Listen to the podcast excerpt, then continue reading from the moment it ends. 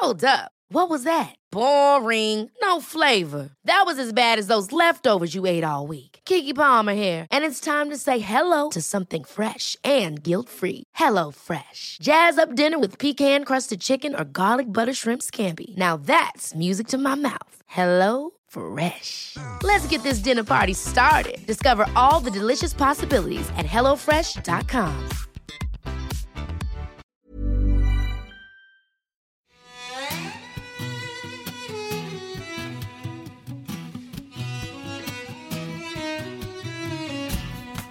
Hola a todos y bienvenidos a un episodio más de De piel a cabeza. Hoy tenemos un episodio muy especial, lleno de música, va a ser experiencial, vais a tener la música acompañándonos y es que vamos a hablar de música y salud de la mano de Guitar Cello, que de hecho estamos en el Guitar Cello Studios, que es de quien os voy a hablar a continuación. Pero antes de nada, bueno, hola Helen, hola Fernando, bienvenidos. Hola Rosa. Hola Rose, qué emocionante escucharte aquí comenzando a hacer tu podcast, el No, tuyo de tu hermana. Impresionada con vuestro equipo, estoy, vamos, deseando, esto lo estamos grabando porque merece la pena dejar eh, una imagen de esto para poder compartir el nivel de equipo con el que estamos grabando hoy. Mi hermana, Ana Molina, que hoy no nos puede acompañar, estaría fascinada, impresionada porque está siempre metiéndose con nuestro equipo tan rudimentario y es que aquí, bueno, estaba pensando, no puedo ni humedecerme los labios porque se escucha. Sí, se escucha todo. Fernando? Sí, sí, sí, como los canales de YouTube de gente que lo que hace es hablar así y hacer sonidos para porque es muy sensorial. Entonces han tenido un boom impresionante ese tipo de, de contenido que la gente ha creado muy orgánicamente y la gente responde de una manera im- impresionante, la verdad. Bueno, ya tenemos siguiente episodio de podcast para hablar de sensorialidad y además hacerlo experiencial de verdad. Correcto. Me habéis dado un- una idea maravillosa. Además tiene que venir aquí Ana a ver este estudio. Bueno, voy a presentaros ya que aquí tenemos a dos protagonistas eh, que bueno, os van a fascinar. Fernando Curiel es guitarrista, ingeniero de sonido de Berklee College of Music de Boston y es miembro de los Latin Grammy. Ha sido periodista musical durante 15 años en Estados Unidos, como editor jefe de la revista Música Pro, que lo tenemos por aquí, ¿no? Músico Pro Músico pro. Y es miembro actual de Guitar Cello junto con Antonio Martín Acevedo, que no nos ha podido acompañar hoy. Y bueno, que ahora os pediré que, que le presentéis. ¿Cómo no? Y también tengo aquí a mi compañera, amiga del alma, eh, mm, compañera de especialidad porque me he formado con ella en el Hospital Clínico de Madrid y es un lujo tenerle aquí. Ella es Helen Trebao, médico psiquiatra, especialista en adulto joven y es desarrolladora de talento quien se ha aventurado en esta rama ¿no? de la medicina artística, que es fascinante. Ella realizó sus estudios en medicina en Venezuela, hizo ciencias biomédicas luego en King's College of London y luego se vino a España, eligió aquí Madrid y de hecho aún recuerdo el primer día que ella vino al hospital clínico a preguntar que qué tal se, formaba uno en, en- en nuestro hospital. Yo era entonces, estaba en mi primer año de especialidad y fue como un flechazo verla, la energía que, que traía. Bueno, de hecho su apodo a los pocos días de entrar en la especialidad fue el huracán venezolano. Ah, en serio. Nos hacía reír, ella venía del trabajo un- un- a- al hospital, le pasaban miles de cosas. O sea, yo llegaba al trabajo en 10 minutos y a mí nunca me pasaba nada, pero ella llegaba y siempre tenía historia. O sea, era una cosa fascinante escucharle hablar, ¿no? Y la verdad que, bueno, solo puedo contar maravillas, me enrollaría aquí muchísimo, así que termino de, de presentarte, Helen. Ella, pues eso, decía que eligió Madrid, se formó en el hospital clínico, luego hizo su rotación externa, una que hacemos cuando estamos en el cuarto año de especialización en Nueva York, con el grupo de Otto Kemberg, y también posteriormente hizo un máster en terapia relacional en Agora Relacional, de aquí de Madrid. Y finalmente se embarcó en un proyecto de doctorado de neurociencia en la Complutense para eh, combatir el estigma. Bueno, ella suele decir, ¿no? Ir del estigma al Al carisma. carisma. Y es de lo que vamos a hablar hoy. Así que, bueno, os doy la palabra a Angelina Fernando. Primero de todo, mm, no sé si empezar preguntándoos por Guitar Cello. eh, bueno, y le damos esa presentación a Antonio, ¿no? Que no nos ha podido acompañar hoy. Exactamente. Justamente aquí el tercer miembro que estuviera aquí en el centro de nosotros es nuestro queridísimo Antonio Martín Acevedo. Antonio es chelista titular del Teatro Real de Madrid. Eh, es el- uno de los primeros chelos que está ahí presente. Eh, él es ganador de múltiples becas, eh, Reina Sofía, tanto pues a nivel nacional como internacional. se ha ganado múltiples premios también igual aquí en España como a nivel internacional y, bueno, tiene también ese espíritu emprendedor que apostó por crear eh, este camino de cello que inicialmente se creó dentro de consulta de psiquiatría y ahora tenemos una misión mucho mayor a que comenzamos en los hospitales y ahora vamos a las calles, a distintos eventos para poder transmitir el poder de la música a nivel de la salud mental. Qué bonito. Bueno, tenéis que escucharles porque yo he estado en sus conciertos y uno se queda hipnotizado. El próximo va a ser el 10 de octubre, el Día de la Salud Mental, en el Colegio de Médicos de Madrid. Espero que tengamos este episodio con el tiempo suficiente para anunciarlo y que se unan muchos compañeros porque va a ser impresionante. Y, bueno, tenéis que, estar ahí. y contarnos un poquito más en detalle este proyecto de Guitar Cello, porque hemos mencionado ese paso del estigma al carisma. Eh, ¿Cómo lo podríamos resumir? Bueno, justamente cuando estaba haciendo la presentación de Antonio, eh, comentamos que esto inició en consulta de psiquiatría. Y resulta que en el año 2015 recibo a Antonio tras un ingreso en el Hospital de La Paz por un episodio psicótico. Un episodio psicótico de tinte maniforme. Todavía no se le había puesto el apodo de qué tipo de trastorno psicótico o episodio psicótico tenía. Eh, lo recibimos como usualmente hacemos pues en psiquiatría, Rosa mm, Empezamos pues con medicación, trabajamos con psicoterapia de forma semanal, ya progresivamente espaciamos un poquito más las sesiones, salimos del episodio psicótico, salimos del episodio depresivo, que usualmente viene después de tener el episodio psicótico, eh, y toca el momento de volver a la orquesta. Pero en el momento ya del paso a la orquesta le invadían esas voces internas, esos fantasmas internos que decían, voy a valer lo mismo a la orquesta ¿Qué van a pensar mis amigos, mis compañeros tras un ingreso de psiquiatría?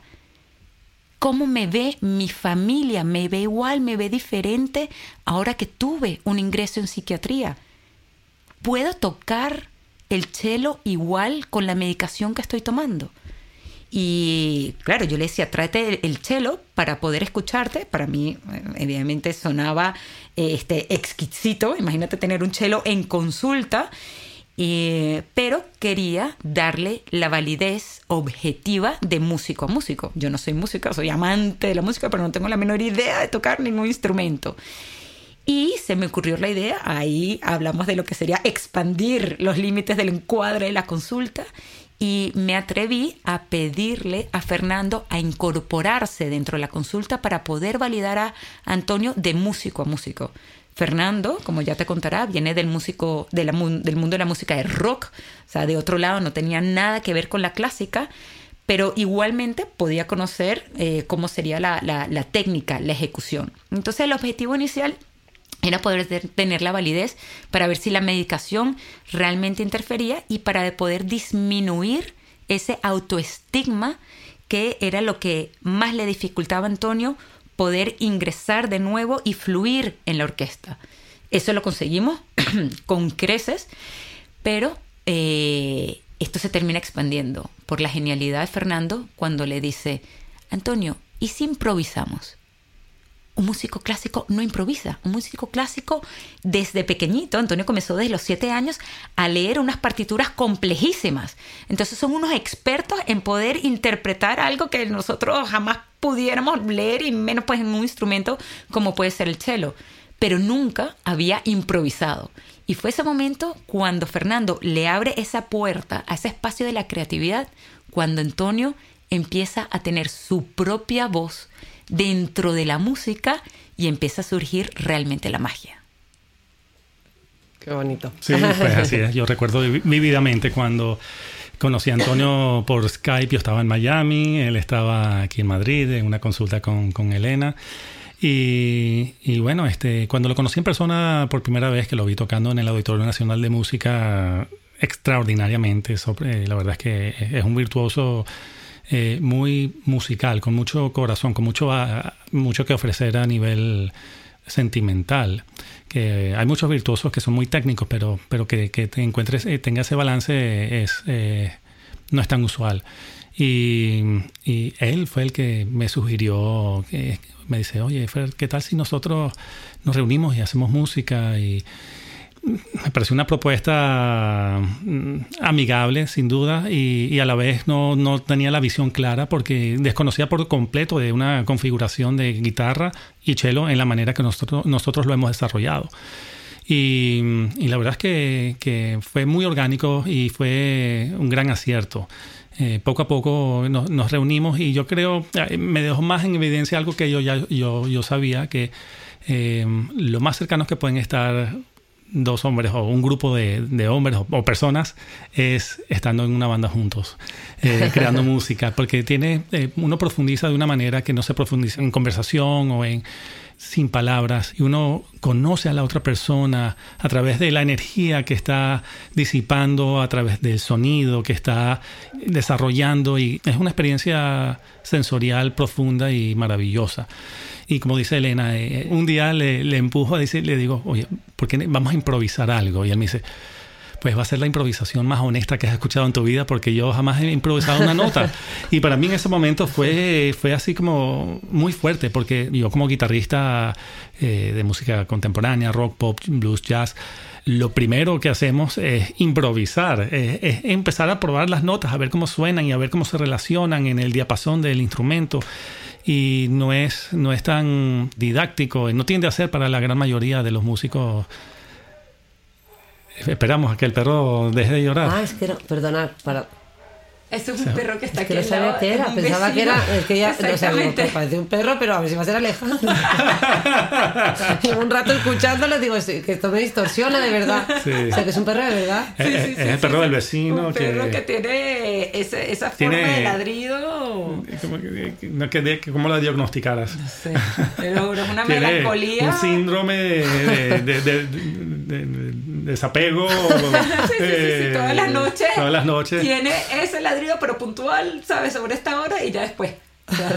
vale. Que ya parece que se ha callado. Si queréis, seguimos, porque me parece interesante Que, que, contéis esto. el síndrome de desapego del perro del vecino. Es que yo estoy con unos cascos que pensaba que tenemos aquí, tengo a mi marido arriba vigilando a cuatro niños.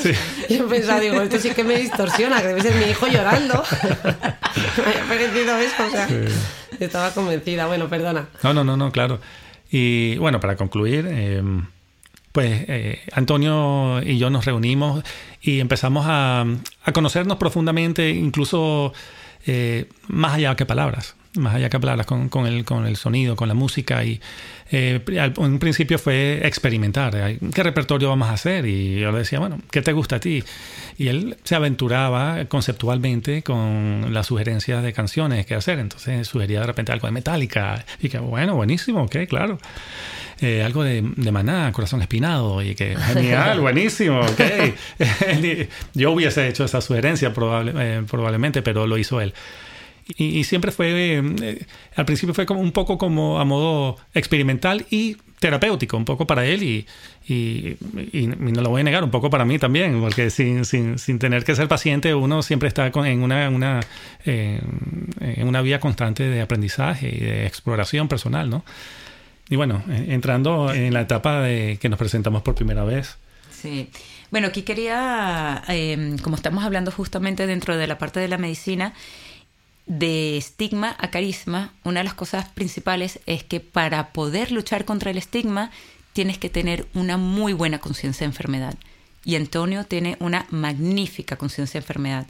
Él sabe, al final el diagnóstico como tal es un trastorno bipolar, y él sabe que todos los años tenemos que tener ajustes de medicación y él lo cuenta cuando vamos a los hospitales. Él dice, yo tengo que tomar esta medicación y aunque no la quiera subir, yo sé que voy a tener que subirla durante un periodo de tiempo porque va a haber un tiempo que me va a descompensar y después otra vez la bajamos y, vamos jugando con eso. Y Antonio llegó a tener un episodio psicótico, ¿no? Que lo ha contado. Sí, el primer episodio psicótico fue de tinta maniforme, pero después ha tenido dos episodios más más uno depresivo y luego tuvo uno mixto. Entonces, claro, esto muchas veces la gente no conoce estas partes, ¿no? El trastorno bipolar, que por eso quería también destacar lo que y ocurre lo mismo con la depresión. Hay gente que con una depresión mayor de repente empieza a tener síntomas psicóticos, una pérdida de contacto con la realidad.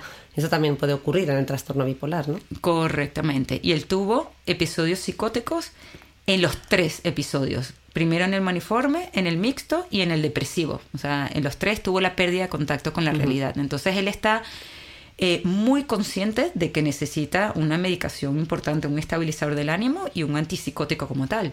Y él lo cuenta cuando va al hospital, mira, yo tengo que tomar tantos miligramos de ketiapina, tantos miligramos de ácido valproico y, y con eso él demuestra cómo puede seguir teniendo una vida normal. Él se casó, él tiene su casa, él mantiene su trabajo en la orquesta, la orquesta conoce de su trastorno y ha reducido la, jornada en los momentos que él ha requerido, lo ha apoyado un montón, el Teatro Real se ha portado espectacular. bueno, incluso, disculpa que te, que pero es que incluso ha apoyado tanto que le dice, Antonio, eh, puede ir guitarchelo con la Fundación Arbós que pertenece al Teatro Real a hospitales y poder contar tu historia para que se beneficien las otras personas. Y esto viene desde la Fundación Arbós dentro del Teatro Real. Para tocar música también. Sí, sí, y, se hace, claro, se cuenta la historia y se hace un concierto. O sea, siempre esto va envuelto en la música, porque para que un mensaje realmente termine de calar en los pacientes, y no solo los pacientes, sino los familiares, los terapeutas, la música es como el pegamento después de, contar lo que yo cuento un poquito de ciencia, que él cuente su historia, Fernando y él tocan un par de canciones, la gente se em, emociona, o sea, siempre, siempre, siempre todo el mundo termina llorando. Pero llorando, conmovido. Sí, me estoy emocionando ya. La verdad que conozco esta historia de cerca, pero claro, es que además, eh, bueno, a Helen, que como he mencionado, la conozco desde sus primeros pasitos en el mundo de la salud mental. Nosotros nos formamos con el profesor López Ibor y en su día él, éramos nosotras R1, ¿verdad? Y nos decía, ¿no? Y tenemos, mm, daba como unos premios a quien desarrollara un proyecto para luchar contra el estigma de la enfermedad mental, que en este podcast ya hemos contado que ese estigma juega un peso mucho más importante a veces que la propia enfermedad, porque tú bien nos has contado el caso de Antonio, uno lleva una vida adaptada, ¿no? Eh, pero a veces el estigma pesa más que, la propia, ¿no? las eh, limitaciones de la enfermedad. Total, que el profesor nos invitaba, ¿verdad?, a hacer este proyecto y a mí me gusta haber visto la evolución de Helen porque finalmente ese proyecto ha visto la luz. Ya el, profesor mm, López Ibor no está aquí para verlo, pero seguro que estaría fascinado y Helen se hubiera llevado el primer premio. y él estaría de primero siempre en las butacas escuchando la música porque era un malómano. Ah, sí. Estaba de primero en todos los conciertos. Bueno, Helen, cuando te iba a cortar antes, es que quería mencionar, has destacado la parte del tratamiento farmacológico, pero te has olvidado de ese trabajo que has hecho tú con él, que tiene que ver con ese trabajo psicoterapéutico, eh, en el que tú te has implicado y te has volcado y has conectado con él, y también Fernando desde la música, ¿no? O sea que yo creo que un tratamiento más integral no se ha podido hacer, ¿no? Y yo creo que esa es la clave de, del éxito y ponerle tanto corazón como le ponéis a todo, ¿no? Porque si hay algo que os caracteriza, es eso. Ahí es lo que tú hablas, Rosa, de yo creo que es el factor común en todas las psicoterapias. Cada una puede tener una distinta escuela, pero el factor común que cura es el vínculo terapéutico. Bueno, de hecho, esto está estudiado hasta en porcentajes. Dice cuáles son los factores eh, que provocan el cambio ¿no? entre las distintas psicoterapias. Y el tipo de psicoterapia, creo que el porcentaje, hablo de memoria, pero igual era un 10-15% mm, lo que determina. Pero el vínculo era un 30 o un 40%. O, o, sea, era muy, significativo, ¿no? lo que realmente hace cambiar, incluso superior, ¿eh? Repito, no, no me acuerdo de las cifras. Pero qué interesante. Oye, y luego, mm, luego nos vamos a meter un poquito más sobre la música, pero ya que has mencionado el tema del encuadre, ¿no? Yo creo que es muy interesante eh, mencionar el cómo trabajáis, porque Helen, tú en tu web, cuando hablas de vuestro trabajo conjunto, eh, tienes un titular que se llama Saliendo del encuadre. Y a mí esto me ha encantado, ¿no? Porque es verdad que, bueno, uno aprende la disciplina hospitalaria de cómo se trabaja en cualquier especialidad médica, ¿no? Y por eso pasamos por por unos cuantos años de especialización donde aprendemos todos los formalismos, pero luego uno se va desarrollando y va aprendiendo de aquí y de allá, ¿no? Helena ha viajado mucho, ha aprendido de muchos eh, profesionales, ¿no? con los que ha tenido oportunidad eh, de, pues, de formarse. ¿Y podrías explicarnos un poco esto de salir del encuadre? ¿Qué es el encuadre terapéutico para empezar? Que habrá mucha gente que no lo sepa. El encuadre terapéutico son unas normas, usualmente, que, que nosotros aprendemos para poder proveerle al paciente una seguridad y una predictibilidad de cómo van a ser las sesiones. Se hace como un contrato de decir, mira, nos vamos a ver una vez a la semana, esta va a ser tu hora, este va a ser la duración de la sesión, este, dependiendo si es la pública o la privada, pues hay un costo o no, pero son todas esas reglas, esas normas que uno hace con el paciente preestablecidas que generan esa sensación de seguridad para el paciente. Entonces, como parte del tratamiento como tal. Con Antonio fue la primera persona que justamente hago lo que sería primero no, saliendo, no salirme el encuadre, sino ampliar el encuadre. Cuando me atrevo a incorporar un coterapeuta, en este caso sería Fernando, y eso yo lo aprendí en el hospital de día. En el hospital de día a mí me fascinó la figura del terapeuta ocupacional. ¿Un hospital de día de Ponzano? ¿O de cuál hablas? El, de, eh, Nueva York. Bueno, bueno el, en el, que comencé, sí, en el Hospital de Día Ponzano y después cuando trabajé en el Hospital de Día del Instituto Clínico de Psicoterapia y Rehabilitación en el, Ah, en el, vale. en el VISO, en, en ICPR. Eh, entonces, al ver pues esa figura y al incorporar pues el coterapeuta, dije, ¿por qué no podemos hacer esto en consulta externa? Porque en consulta externa estás tú solo en la consulta, el paciente y si acaso la familia o alguien más que tú cites, pero usualmente uno no tiene coterapeutas dentro de la consulta externa o no tiene la figura del terapeuta ocupacional, o sea, ahí no existe, o sea, existe el psiquiatra, existe tus este, psicólogos si haces derivaciones, pero no hay ese equipo que usualmente está dentro de un hospital de día. Entonces, con esa vivencia que me fascinó de crecimiento en el hospital de día, eh, me atreví a incorporar primero a Fernando dentro de la consulta. Y el siguiente paso fue salir de la consulta, que es una de las cosas que mucha gente me preguntaba, pero ¿cómo puedes ver tú, Antonio, fuera de la consulta? ¿Cómo haces tú para poder compaginar si viene a ensayar con Fernando aquí en el estudio de Guitar Cello? Lo ves en la consulta terapéutica y de repente lo vuelves a ver aquí en el estudio y están en otro contexto completamente distinto. Pues resulta que cuando hay un vínculo terapéutico muy, muy fuerte, intrínsecamente se mantiene ese contrato terapéutico que tú haces cuando estás dentro de la consulta y se crea otro con sus respetos fuera de la consulta. Esto lo hemos hablado Antonio y yo, y él sabe que hay ciertas cosas, sabes, que, que, que no se pasa, que están esas limitaciones, pero que nos podemos relacionar perfectamente dentro de la consulta y el vernos fuera de la consulta no hace que nada se censure dentro de la consulta. Eso es lo más importante. Él cuando Qué entra bueno. dentro de la consulta y cierra la puerta, entramos dentro de nuestro espacio seguro y podemos hablar de un montón de cosas, incluso de conflictos que puedan suceder dentro de Guitarchelo. O sea, nos salimos de aquí y cuando venimos a Guitarchelo volvemos a trabajar desde otra forma.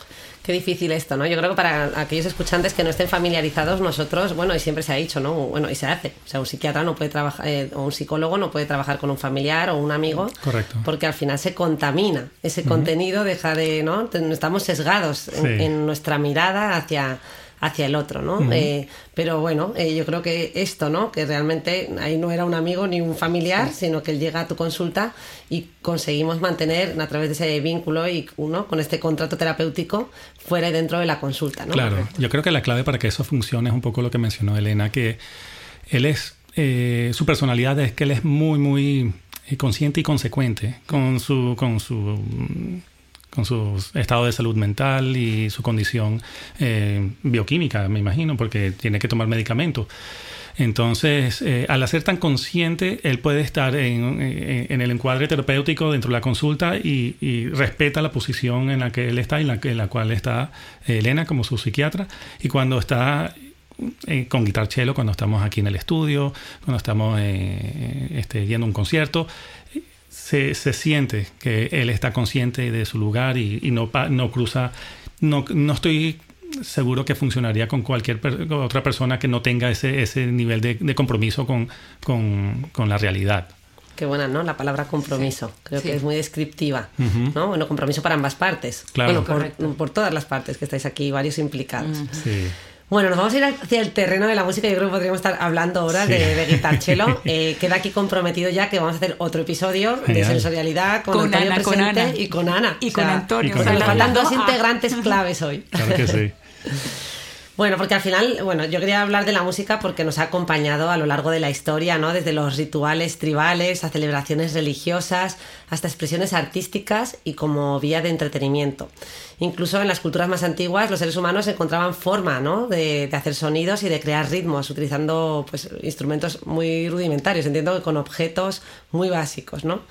Eh, y bueno, esa conexión profunda entre la música y la humanidad que nos ha acompañado siempre eh, ha sido también clave en nuestra evolución y en el desarrollo cultural. Con la música las personas han transmitido tradiciones, expresado emociones, narrado historias y encontrado, y encontrado formas de conectarse a lo largo de generaciones. Hoy en día la música sigue siendo clave, ¿verdad? En, la vida de todos, en cualquier cultura, en cualquier sociedad eh, y en todo el mundo. Y encontramos eh, ejemplos pues, de todo tipo. Yo creo que Fernando nos podrá contar más. Yo me he traído aquí dos, el de cómo la música, por ejemplo, de Mozart, ¿no? Se ha utilizado, ya yéndonos a la parte más de ciencia, ¿eh? eh en estudios, ¿no? sobre cuál es el impacto en nuestro cerebro, en nuestras funciones cognitivas estudios que, sugieren ¿no? que esta eh, música puede tener un impacto positivo en, eso, pues en esas funciones, incluso en nuestra propia regulación emocional, y ya se ha puesto de moda hasta para estimular a los bebés en las barrigas de las mamás. O sea, una cosa. sí. O, Bob Marley, ¿no? Con, el, con su música que abordó temas de paz, amor, de unidad y ha movido masas. Bueno, y, bueno y, muchísimos ejemplos, ¿no? Infinitos. Bob, Marley me parece un ejemplo extraordinario. O sea, Bob Marley está en un, en un encuadre de conflicto constante, de este, estar, nacer en condiciones desafortunadas y tratar de, de, encontrar dignidad en, en una sociedad que está constantemente atropellándola. Y crece surge, nace una de las melodías y un género tan precioso, tan auténtico, auténtico. Y, incluso yo llegué a ver el estudio de grabación donde grabaron y, era una sala menos de un tercio de la, era, era como un pasillo y estaban todos como pegados y grabados y el sonido que escuchas yo creo que siento profundamente que es trascendental. Y, bueno, e, e, ejemplos como ese, como eh, Eric Clapton cuando compone Tears in Heaven, es una, pieza preciosa. La primera vez que yo la escuché, yo, wow, qué, profundidad, qué sentimiento. Será de amor, será romántico.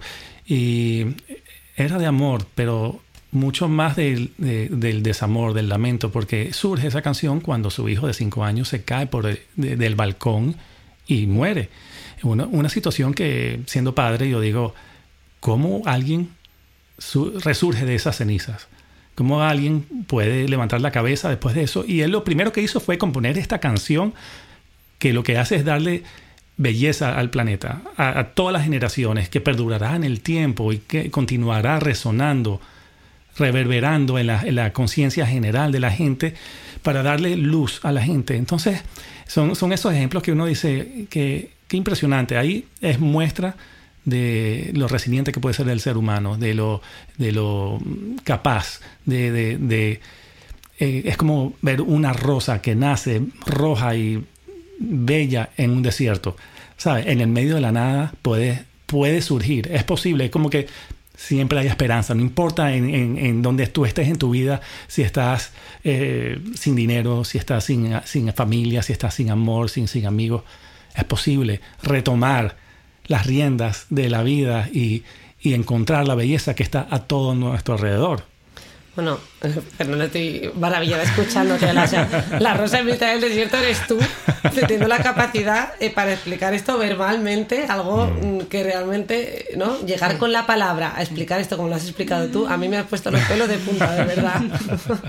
qué Impresionante, qué bonito. La verdad es que Fernando siempre pone esta guinda en los conciertos de guitarchelo y nos cuenta siempre historias eh, de cantantes y lo expresa pues como lo acabáis de escuchar aquí, pero después de o al inicio de cada canción. Y nos cuenta anécdotas de artistas que la verdad es que yo desconocía y que he conocido contigo y que forman una parte tan importante de, vuestros conciertos que yo no lo he visto en. imagino que lo hará a lo mejor más gente, pero yo lo he visto como lo he vivido solo con vosotros y me parece tan auténtico, tan bonito. Claro.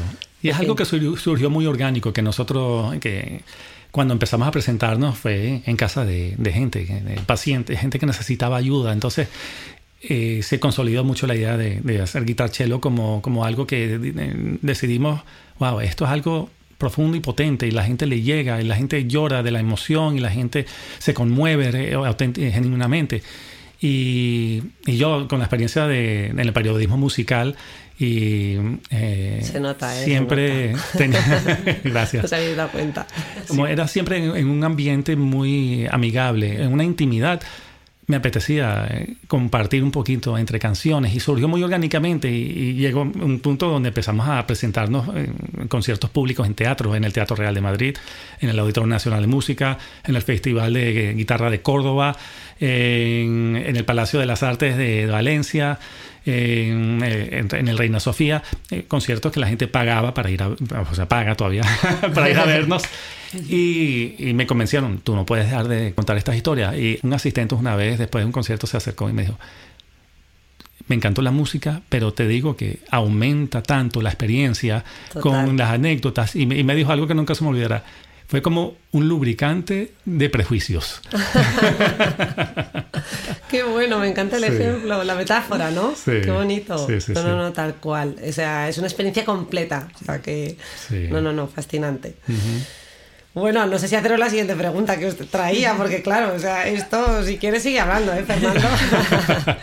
porque yo me iba a meter ahora en el campo de la salud, lo siento por los oyentes. Claro. Eh, y era, bueno, pues al final ya habéis visto, esto es solo hablarlo, ya, ya nos trae bienestar, ¿verdad? Y, y, nos ayuda, pues eso, nos provoca una, una sensación de trascender. y es que, bueno, la música ha mostrado beneficios, hay artículos científicos que hablan de, bueno, pues de cómo mejoran nuestros niveles, ¿no? Bajan nuestros niveles de estrés, el cortisol disminuye en automático. Tú puedes salir con el, tienes el cortisol disparado, pero tú llegas te pones música y, experimentas una sensación, ¿no? Que es casi, casi a veces en automático, ¿no? Sus beneficios también en, la ansiedad, en nuestro estado anímico y para nuestras funciones cognitivas ¿no? Eh, pues, superiores de atención, memoria, concentración. Mejora nuestra expresión emocional, la conexión con el otro. En fin, podríamos decir tantas virtudes y hay ya tantos artículos científicos que hablan de todo esto. No sé quién de los dos quiere abordar un poco y reforzar estas ideas o qué destacaríais de los beneficios de la música en general en la salud física y mental, ¿no? La música es el único estímulo activa una cantidad de patrones cerebrales, de circuitos cerebrales a la misma vez, pero en, en, distintas cadencias y fluidos que no lo hace ningún otro estímulo. Entonces, si tú hicieras una resonancia magnética funcional mientras estamos viendo, mientras estamos escuchando música, verías esto encendido, esto encendido, esto encendido, esto encendido. Y allí lo que está sucediendo es que nuestro cerebro imita las notas que estamos escuchando afuera. Entonces esas frecuencias que estamos escuchando afuera las imitamos aquí y estamos secretando dopamina, eh, los opiáceos endógenos, serotonina, noradrenalina, etcétera, etcétera, etcétera. Y bueno, si quisiéramos hablar específico de, de, de algunos...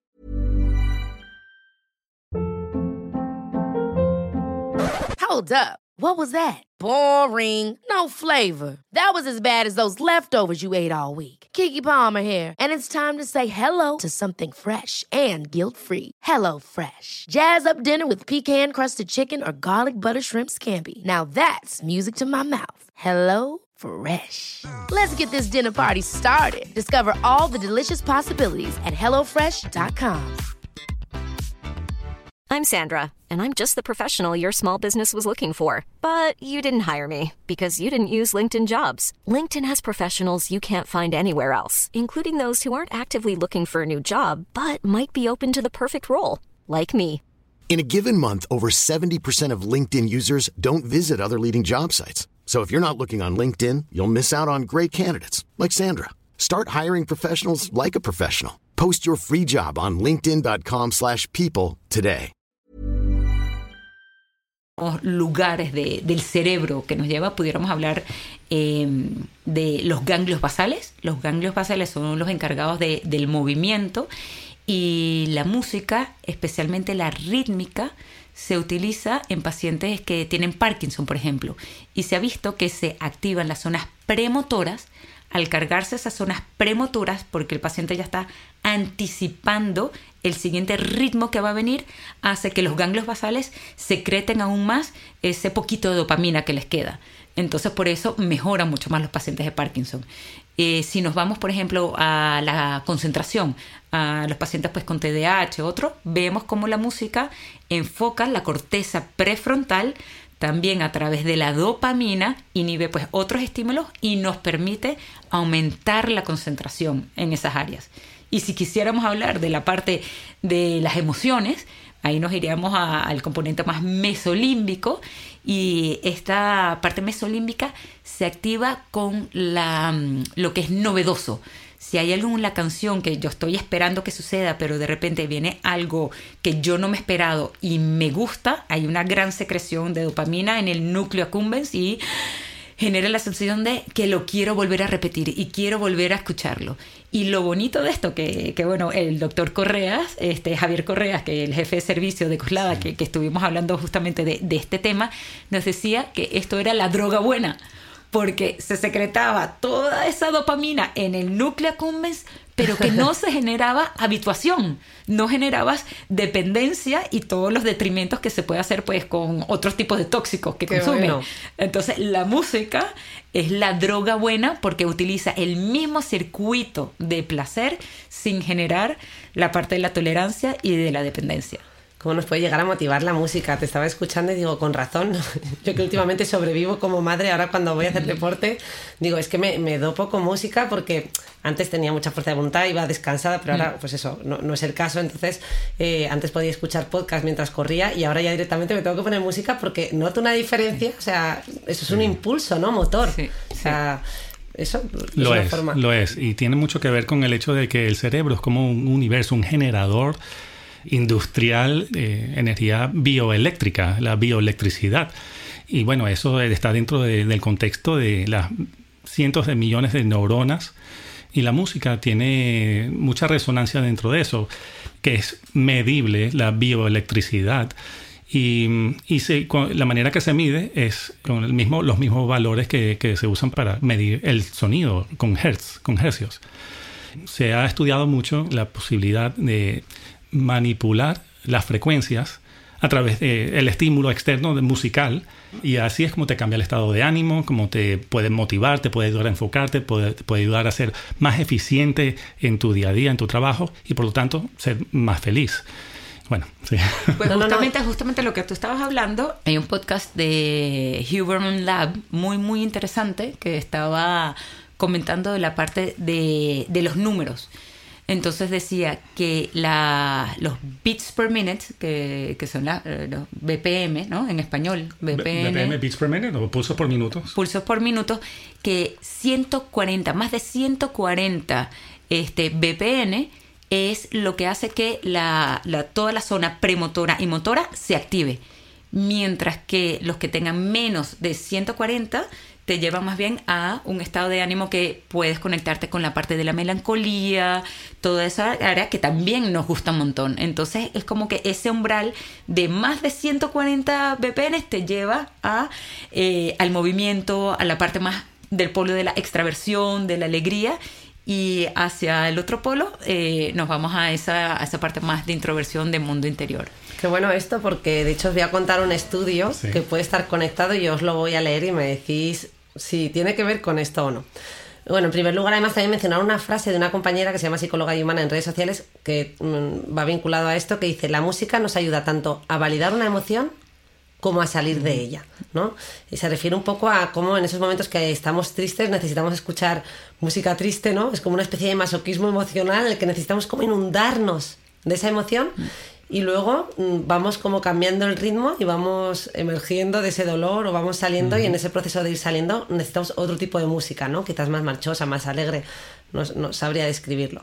Pero bueno, y en relación con todo esto, el estudio que os quería comentar es de un compañero neurocirujano, Jesús Martín Fernández, del Hospital Universitario Nuestra Señora de la Candelaria, en Santa Cruz de Tenerife. No, no sé si habéis oído hablar de él. Se hizo viral con este estudio y ha llegado a todas las partes del planeta.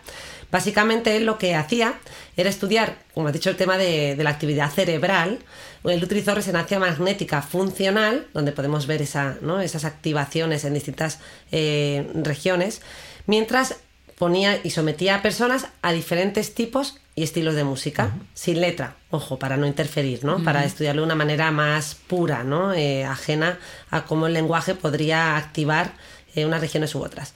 Y lo que analizaban era ver eso, pues anatómicamente eh, qué regiones del cerebro cogían más oxígeno, ¿no? Estaban más activas. Y utilizaban distintos tipos de música, electrónica, clásica, folk, reggaetón. Y bueno, el resultado fue sorprendente y por eso este estudio se ha hecho tan conocido, ¿no? Porque sorprendentemente el reggaetón fue el estilo musical que activó más áreas cerebrales, tanto auditivas como las que procesan sonido, áreas motoras y áreas de movimiento. Según explica nuestro compañero neurocirujano, es como si el reggaetón, con este ritmo peculiar y repetitivo, nos preparara para el movimiento, que es justo de lo que hablaba Helen, para bailar solo de escucharlo. La anticipación es clave. Eso es. Y de hecho, lo que él destacaba es que al final este estilo musical, el reggaetón, eh, es predecible. Y es esa capacidad predecible la que podría justificar el por qué este tipo de música frente a otros activaba más regiones. De hecho, la música clásica también de ella dice que es mucho más compleja y menos predecible. Y quizás, pues esa pueda ser puede ser un motivo, ¿no? Sabes que el doctor Javier Correa hablaba de esa anticipación que se utilizaba activamente en los conciertos. La liberación de dopamina no solamente es cuando estás escuchando a tu artista favorito tocar, sino el previo. La anticipación. Eh, exacto. Estás allí esperando, ya sabes que va a venir, que todo eso, y ahí estás liberando una gran cantidad de neurotransmisores que ya estás ahí high, por decir así, y después, este, bueno, ya después tienes tu estímulo. Pero efectivamente, e, esa, esa cadencia repetitiva y que tú puedes anticipar es una de las cosas que, que más engancha y que más estímulo este, activan pues dentro del cerebro. También es cierto que, eh, ritmos tan repetitivos y tan, tan primarios, tan básicos, eh, eh, encontramos una especie de, de confort bastante este, básico dentro de nosotros porque es tan predecible. Eh, la anticipación es lo, para mí lo opuesto de predecible. La anticipación es cuando en la música, que son herramientas que se utilizan para tratar de enganchar a la gente y, que generar interés y romper la monotonía, es, por ejemplo, si estás en un ritmo de 4-4, 1, 2, 3, 4, toda la canción está en 4, pero antes del coro haces un, un solo compás de 3 1, 2, 3, 4, 1, 2, 3, 1, 2, 3, 4. Y eso te descuadra un poco. Y hay muchas herramientas en la, en la composición de canciones que, que, se implementan para uno este, eh, crear contraste. El contraste es algo básico, es algo importantísimo, es crítico para uno crear algo de valor. El contraste es importantísimo. Y en el trabajo que yo hago, aparte de lo que hago musicalmente, la manera que me he desenvuelto en el mundo de la medicina artística, tiene mucho que ver con, explorar todas las variables, las permutaciones entre los elementos que son importantes para crear algo de valor en el mundo del sonido y los paralelismos que pueden existir en la vida de cada quien en otras ramas que no sean musicales. Entonces, una de mi gran escuela, después de Berkeley, de College of Music y todo, fue ser editor jefe de, de Músico Pro, porque yo tenía rienda libre para entrevistar a quien yo quisiera. Y fue como un PhD poder sentarme con Phil Collins y preguntarle lo que yo quisiera.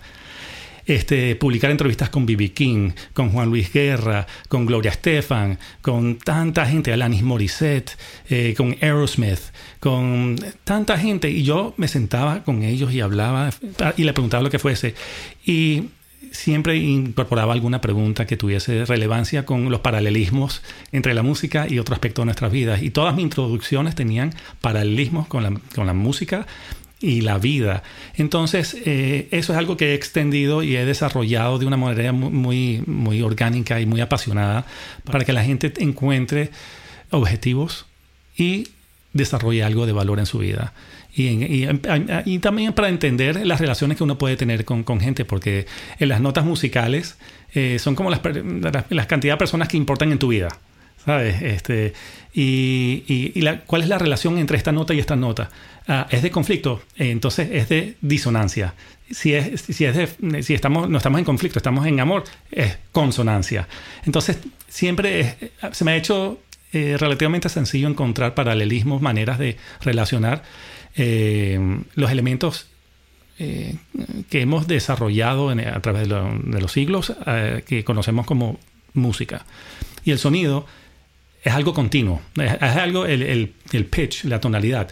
Si yo hago... Ah, el sonido ahí puede ser por miles de, pitches, de, tonalidades. Sin embargo, en el alfabeto musical solo existen 12 notas en, nuestro alfabeto musical occidental. En la India sí tienen este, más notas, por ejemplo. Entonces, con 12 notas, existen todas las canciones que jamás han existido y que jamás van a existir. Es como eh, el inglés, siempre uso el, el, idioma verbal como, como ejemplo. Y hago preámbulo con eso usualmente, porque cuando aprendí inglés me estaba aprendiendo el abecedario y digo, hay 27 letras nada más, sí. Y con esas 27 letras están todas las conversaciones que, que se, jamás se han dicho, todas las obras de teatro, todos los poemas, todas las películas, todos los libros que se han escrito, están dentro de 26 caracteres. Sí, pues sí. Y en la música solo hay 12 notas en, la, en el alfabeto occidental musical, como, como mencioné. Y de esas 12 notas no usamos las 12 notas para hacer una canción. Hace, usamos una fórmula para reducirlo a 7 notas y es el do, re, mi, fa, sol, la, si. Ah, bueno, claro. Que conocemos. No son 12. Las otras notas son en el piano las teclas negras y no tienen una letra original. Son do, do sostenido, re, re sostenido. O sea, no tienen una letra propia. Son, claro, claro, son, bueno. Entonces, con siete notas realmente están todas las canciones que jamás has escuchado y que jamás vas a escuchar. Y eso es, es, es fascinante. Entonces, ¿cómo se logra continuar después de, de un siglo? Creando canciones de amor, porque es el tema por, por, por defecto, de amor, desamor. Y de, luego hay otras cosas, ¿no? Bueno, luego tenemos que revisar la letra de las canciones de reggaetón. De reggaetón. no, no, no. Hay No, que no. revisar. eh, Esto te lo dejo a ti. pues sí. Entonces, es, es encontrar, ok, la permutación entre las siete notas, ¿cómo, cómo se encuentra la posibilidad de cre- continuar creando música que se sienta fresca, que se sienta original o nueva? Eh, es, debatible decir todo ya se ha creado, todos los sonidos se han hecho. Pues de alguna manera sí. Y todas las permutaciones, todas las. Pero es que no son las solo permutaciones entre las notas, es permutaciones entre los elementos. ¿Cuáles son los elementos? La dinámica, por ejemplo. La dinámica es que, que tan suave o que tan fuerte te estoy hablando. El efecto emotivo que va, va- va a tener, la resonancia afectiva que va a generar en ti, va a ser muy diferente. Con solo con la dinámica. Luego está el timbre. El timbre es. Eh, eh, ah, así, o si yo hablo así. Y si, si un saxofón produce la, la misma, el mismo hertz, cuatro- 440 hertz, eh, tocado por un saxofón y tocado por una guitarra o tocado por un piano, voy a identificar que, que la firma sónica, la firma sonora de es, va a ser notablemente diferente. Entonces, hay, hay distintos elementos para, para que, para que Bueno, con los que uno puede... infinitos, ¿no? Y te estoy escuchando y da la impresión de, claro, todas esas combinaciones, Combinaciones. dan resultados infinitos. Parece, parece muy básico cuando está- decimos que solo hay siete notas. O, No, o no. 12 si, si, si eres eh, experimental y jazzista. pero, pero, pero la permutación entre los elementos es, es lo interesante. Y cuando empezamos a, a explorarlo como paralelismos dentro de nuestras vidas, empezamos a ver qué tan disonante o qué tan consonante es mi relación con mi esposa. Ahorita, en este momento en el tiempo, porque el, ¿a, qué, ¿a qué ritmo estamos yendo? ¿A qué velocidad? El BPM que decías, los beats per minute. Eh, se ha estudiado claramente que en distintos países, en Argentina, eh, tienen un ritmo verbal distinto en su conversación como población al ritmo que pueden tener en España, eh, el mismo idioma. Qué bueno. Y eso afecta, afecta a, a- a la población a nivel colectivo y, y los identifica. Es parte de la identidad. Ay, qué buen matiz, me encanta esto, ¿no? Esa identidad colectiva que construimos y que nos hace sentirnos parte de un grupo, ¿no? Correcto. Qué bonito todo esto que has contado, Fernando, cómo se aprende contigo. Sí, hay mucho Oye, más, pero para otro pero- podcast. Ojo, artística. yo no voy a dejar pasar la oportunidad que has dicho, el tema, has mencionado aquí, de la relación con tu mujer. No me voy a meter en una pregunta controvertida, Sí, sí, sí. pero, a ver, no, no, eh, la que sí que os tengo que hacer, que lo estaba contando antes Helen, era, eh, voy a hablar de otro tipo de sintonía que no tenga que ver con la relación matrimonial, que bueno, que es fascinante, ¿eh? que esa la dejamos para otras y para un podcast de amor. Pero, pero la sintonía con vuestras hijas, que son pequeñitas, justo me estaba explicando Helen el, el attunement, ¿no? De la mamá con el bebé, bueno, el papá con, con el bebé. Me encantaría que esto lo volviese a contar porque es súper interesante, ¿no? También cómo se vincula con este ritmo musical, y de- que es lo que está un poco detrás, ¿no? De, ese- de esa sintonización. Correcto. Pues justamente John Bowlby, eh, el psiquiatra y psicoanalista inglés, el padre de la teoría del apego, él explicaba que mm, el niño nace eh, ya con un sistema preestablecido para poder sintonizarse con la madre o con sus cuidadores. Entonces es el trabajo de los cuidadores poder llegar a hacer ese attunement con el bebé, esa sintonización. Y sintonizar significa que el bebé se siente que es reconocido y que estamos en un mismo espacio y que nos sentimos comprendidos. Entonces, ese trabajo es un trabajo que usualmente pues buscamos pues los padres mm, desde que comenzamos pues con los niños y una de las mejores formas para poder hacerlo es a través del tono de la voz. Bueno, no de las mejores, y que lo hacemos, por cierto, instintivamente. Instintivamente, ah, exactamente. Eso, eso viene automáticamente ya dentro de nuestro cerebro como, como padres, que, que sale y el niño lo recibe para poder tener ese lenguaje que en, en, inglés se llama the motherese, que es la forma en cómo las madres o los padres le hablan pues al niño de esta forma y para arriba, para abajo cuando es bebecito y le cantas y le subes y el niño responde y entra en esa sintonía y después progresivamente se vuelve muchísimo más complejo. Pero es impresionante. Sí, le vas poniendo voz, ¿no? le pones voz al bebé y, chiquitita lo que tienes hambre. exactamente. Entonces responde es con los tonos. O sea, ahí él no está eh, midiendo qué le estás diciendo verbalmente, pero reacciona justamente con la intención que le estás poniendo tú en el tono. Si le pones un tono que pueda transmitirle miedo, él va a reaccionar con miedo. Si le pones un tono que eh, va a ser de, bienvenida, de, de, de cuidado, él va a reaccionar de esa forma. Entonces es increíble que nosotros ya nacemos con, con, ese aparato neurológico para poder sintonizarlos con nuestros cuidadores. Total, total. Qué importante, ¿no? Y esa sintonía que está en muchos más detalles y sutilezas del día a día que nos pasan desapercibidos, pero que juegan un papel clave en, el desarrollo ¿no? psicológico de nuestros hijos. Eso da para eso, otro podcast. Tú siempre hablas eso, pues, del yo piel, como comenzamos a desarrollarnos a través del yo piel, nuestra, nuestras sensaciones, este, a través de todos los receptores propioceptivos y eso. Y esto completaría este yo piel no sé cómo yo la llamaríamos, sino yo voz, yo tono, algo, pero es qué bueno, esa, qué bueno, total, ¿no? Esa frecuencia. Y yo movimiento también, ¿no? Porque es este attunement. Eh, acompañado muchas veces ¿no? de cómo mecemos a nuestros hijos, lo que necesitan es un poquito que mm, hay estudios que muestran ¿no? Una, un bebé sostenido sin movimiento versus un bebé con movimiento que al final es ritmo también, hay música. Exactamente. Claro que sí. Exactamente. Bueno, o sea, todo esto a mí es que me parece fascinante este campo. Eh, os haría mil preguntas más, pero vamos a tener que ir despidiéndonos y me he dejado aquí para el mm. final una que en realidad eh, Fernando ha hablado un poquito al principio, ¿no? De cómo la música al final le conectaba desde otra parte no verbal, no cognitiva eh, con Antonio. y me ha recordado cuando te estaba escuchando hablar al libro de instrumental de James Rhodes, que él pues tuvo unas experiencias traumáticas en la infancia, que es lo que relata en este libro, que es de actualidad, eh, y habla cómo al final de estas experiencias tan, estas heridas tan profundas, eh, pues había conseguido eh, utilizar este vehículo de la música para pues salir de esas cenizas, ¿no? Y cómo le había ayudado y le había acompañado, ¿no? Porque de alguna manera llegaba a zonas, a regiones viscerales donde se habían quedado, ¿no? Las memorias quedan, entre comillas, a veces en nuestras vísceras. Son cosas que activan regiones cerebrales, pero han quedado ahí grabadas. Y cómo la música le ayudó muchísimo. Sí, sí, sí. Pues eh, no, estoy seguro cuál es la pregunta exactamente, pero... Sí, no te he hecho pregunta, he hecho una reflexión.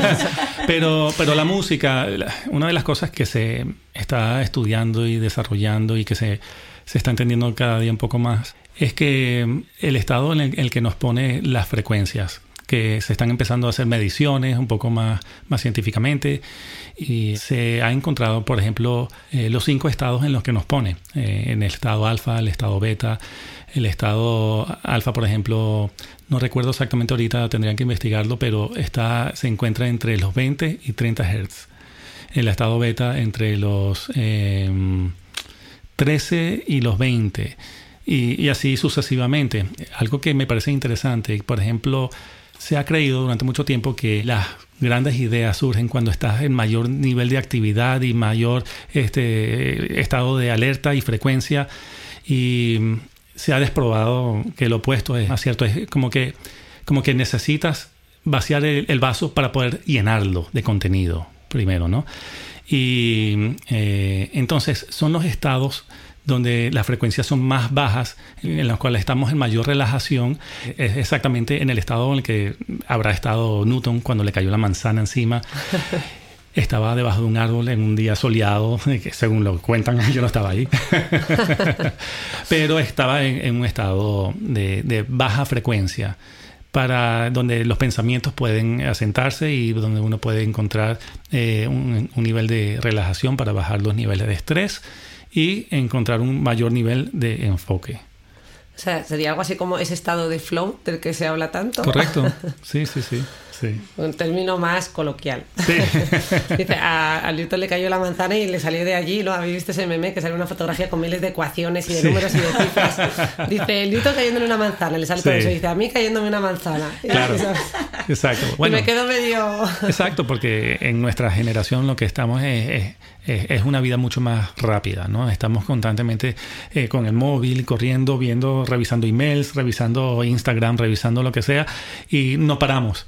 Y al no parar, nos estamos prohibiendo, nos estamos limitando la posibilidad de tener esos momentos de eureka.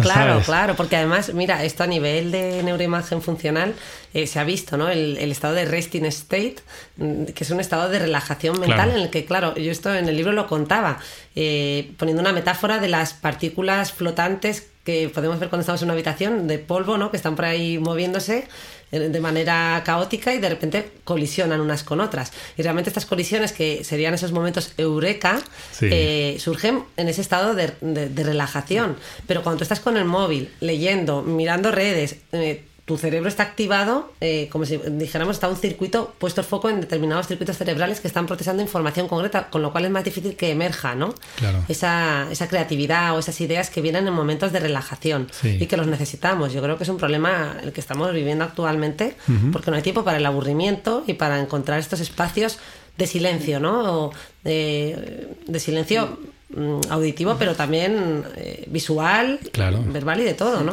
Yo creo que es importante saber aburrirse. Uh -huh. Saber este, gestionar el aburrimiento. Yo creo que, que las generaciones más jóvenes de hoy eh, lo evitan y se salen con las suyas, sí. con, con, las pantallas y constante, estar constantemente entretenidos de mil y un maneras. Uh -huh. Y la música, en cierta manera, nos ayuda a distraernos, a, a, hacer un viaje introspectivo más profundo que, que nos puede ofrecer una pantalla o, o, debatiblemente un libro. Un libro yo creo que, que sí es, tan importante como, como la música, sin duda. Eh, es, es, otra manera de viajar. Es otra manera de, de, visitar las profundidades de quién eres tú realmente, sin prejuicios, sin, eh, sin pensar, sin tiempo. Estábamos hablando de, del tiempo. El otro día le estaba tratando de explicar a mi hija eh, lo que era el tiempo, bueno, esas preguntas Ay. que empiezan a surgir, ¿no? Y, y este, una de las maneras reales de viajar en el tiempo que realmente existen es la lectura y es la música, pero eh, la música yo siento que es más que el tiempo, es, es un viaje a otra dimensión, a una dimensión muy eh, tan subjetiva que es universal. Qué bonito. Eh, porque en el fondo somos gotas en, el, en un gran océano, eh, somos de la misma especie, eh, tenemos la capacidad de sentir eh, los mismos sentimientos, tenemos los mismos cinco sentidos. Y entonces la música nos da la posibilidad de explorar quiénes somos y nos da la posibilidad de tener esa resonancia afectiva con algo que resuena con la frecuencia en la que nos encontramos nosotros realmente. Mi frecuencia no es la misma, no estamos afinados a la misma frecuencia necesariamente, aunque somos de, de, del mismo océano. Hay distintas corrientes en, en, el Pacífico que en el Atlántico, pero la música tiene profundidades que aún no hemos ni tocado la superficie para realmente entender y explorar. Y, y, eso es una labor que, que, llevamos a cabo con mucho cariño. Qué bueno, bueno. Yo creo que aquí el mensaje es explorarnos más, ¿verdad? Y a mí sí. me gusta decir esto de eh, conócete a ti mismo, acompañado de la música, sí. antes de que lo haga el algoritmo. Porque estamos tanto tiempo ahí que, que, que en realidad, eh, claro, si no tienes ese tiempo para hacer introspección eh, ¿no? y trabajarte y trabajarse a uno mismo, yo creo que, que, eso, que si alguien tuviera que sacar un perfil de nosotros, el móvil lo haría mejor que nosotros mismos, ¿no? Sí. Porque tiene muchos más datos. Y perdón, Ángel, ¿en qué te he cortado? No, quería comentar eh, desde el punto de vista neurofisiológico, justamente Fernando cuando estaba hablando de ese espacio de relajación que entramos, eh, la música eh, nos lleva a tener distintas eh, formas de respirar de forma inconsciente. Entonces esa inspiración y esa expiración por los distintos ritmos que tenemos hace que tengamos una variabilidad en activación del sistema simpático y en activación del sistema parasimpático. Entonces esta misma variabilidad a nivel de la respiración tiene un impacto cardiovascular y hace que tengamos justamente ese contraste que está hablando Fernando en esa sensación. Esta sería la, la, forma pues, eh, neurofisiológica pues, de, de contarlo de qué es lo que sucede. Y otro de los puntos que estuvo hablando, que, que es bien interesante, que, que habíamos dicho que qué es lo que hace la música dentro de nosotros como para engancharnos, que habíamos dicho que era la parte pues de, de la cadencia, ¿no? de los, de los beats per minute como tal, eh, la anticipación y lo que él decía de la parte de los contrastes es la novedad. Si nosotros estamos esperando de que eh, vamos a tener un siguiente ritmo como el que hemos venido escuchando y de repente es algo completamente novedoso que nosotros no sabíamos que venía, esa novedad también hace que se secrete una cantidad de neurotransmisores, eh, la dopamina en este caso en específico, que hace que nos enganchemos a que si nos gusta o que no nos guste. Entonces esa variabilidad es otra de las características de la música de que hace que nosotros pues queramos seguirla viendo. Y tú mencionaste algo muy muy importante que es el silencio. Se han hecho estudios de cuándo es mejor aprender, si aprendiendo con música por detrás, con, con, con lírica, si aprendiendo con música solamente instrumental o en silencio o música antes o música después y resulta que lo que se ha encontrado es que tiene que haber alternancia. Es que escuchas música, pases un periodo en silencio o estudiando o haciendo algo, después escuchas música, pero tiene que haber esa alternancia entre el silencio, la música, el silencio, la música y lo que recomiendan es que no compitan con lo que se está aprendiendo, o sea, que no haya lírica, que sea música instrumental la, la, la, que se elija, la que más eh, le guste según el género, pero que tiene que haber justamente ese contraste para que el cerebro realmente pueda mantener los altos niveles cognitivos en concentración, atención, en memoria y bueno, bueno, yo invito a nuestros escuchantes que, después de este podcast se pongan la música de guitarchelo. Ya os hemos dado un aperitivo aquí durante el podcast, pero os la tenéis que poner sin lírica y, a crear y a disfrutar. Eso es. Bueno, con esto nos despedimos ya. Ha sido un lujazo eh, poder teneros aquí. Eh, me querría, o sea, os pediría que nos digáis dónde os pueden encontrar, porque sé que en redes sociales estáis como arroba guitarchelo. En vuestra web. En nuestra web, sí. Eh, eh, escrito en inglés. Guitar, cello, C-E-L-L-O.com. Estupendo. Eh, guitarcelloduo.com. Muy bien, pues nos despedimos con vuestra música de verdad, de corazón. Muchísimas gracias. Y en Spotify, en todas las plataformas ah, de bueno, música. Claro, justamente. en todas las plataformas. Claro, claro, sí, claro. sí, sí, sí. En todas las plataformas de este reproducción de música digital. Claro, Spotify, Apple Music, Amazon Music y ah, tenemos, tenemos este eh, álbumes eh, de música eh, de lo que tendemos a hacer en los conciertos, que es adaptaciones de canciones de rock, pop, baladas, puede ser de Led Zeppelin, Metallica, Maná, etc. También tenemos un álbum de música barroca interpretada con ritmos latinos por guitar cello. Eh, se encuentra, que es la música de un museo de Diego Velázquez que está en la calle Atocha y Velázquez Tech se llama. Y tenemos un álbum de poesía que hemos, este, eh, le hemos hecho la música mientras eh, la poeta Marina Carretero. Poeta y psicóloga. psicóloga, psicóloga clínica. Eh, sus poemas leídos por ella y con música de fondo interpretada por Guitar Cello. Bueno, bueno, Y viene próximamente un álbum muy, muy importante que, que, es con un elemento distinto añadido en todo este proceso experimental. Sí. Bueno, escucho a la, música, la, que nos traen nuestros niños de arriba, que está, está empezando a temblar el suelo y se empiezan a oír grititos. No sé si se están filtrando por estos micros, pero están la música que anuncia el fin. Aquí hay que dar gracias a tu marido Rosa. Alberto es el gran director de orquesta, tanto de aquí abajo como de los niños allá arriba. Totalmente. Bueno, pues lo muchísimas dicho. Gracias. Muchísimas gracias a vosotros y repetimos pronto porque hay que. yo creo que a partir de ahora de pie la cabeza debería trasladarse a los Guitarchelo Studios. Vengan, bienvenidas aquí. Este nivel es insuperable.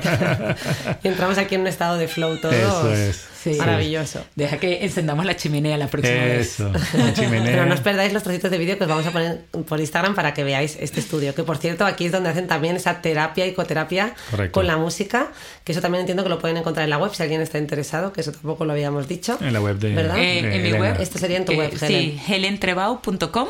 Vale. Y ahí hablamos un poco de la medicina artística. Pues como tienen tal. aquí un espacio estupendo para Sí. ejecutar y realizar, y donde lo hacen esta medicina artística. Así que os dejaremos los vídeos para que veáis este espacio que es fascinante. Hasta pronto. Hasta pronto, gracias.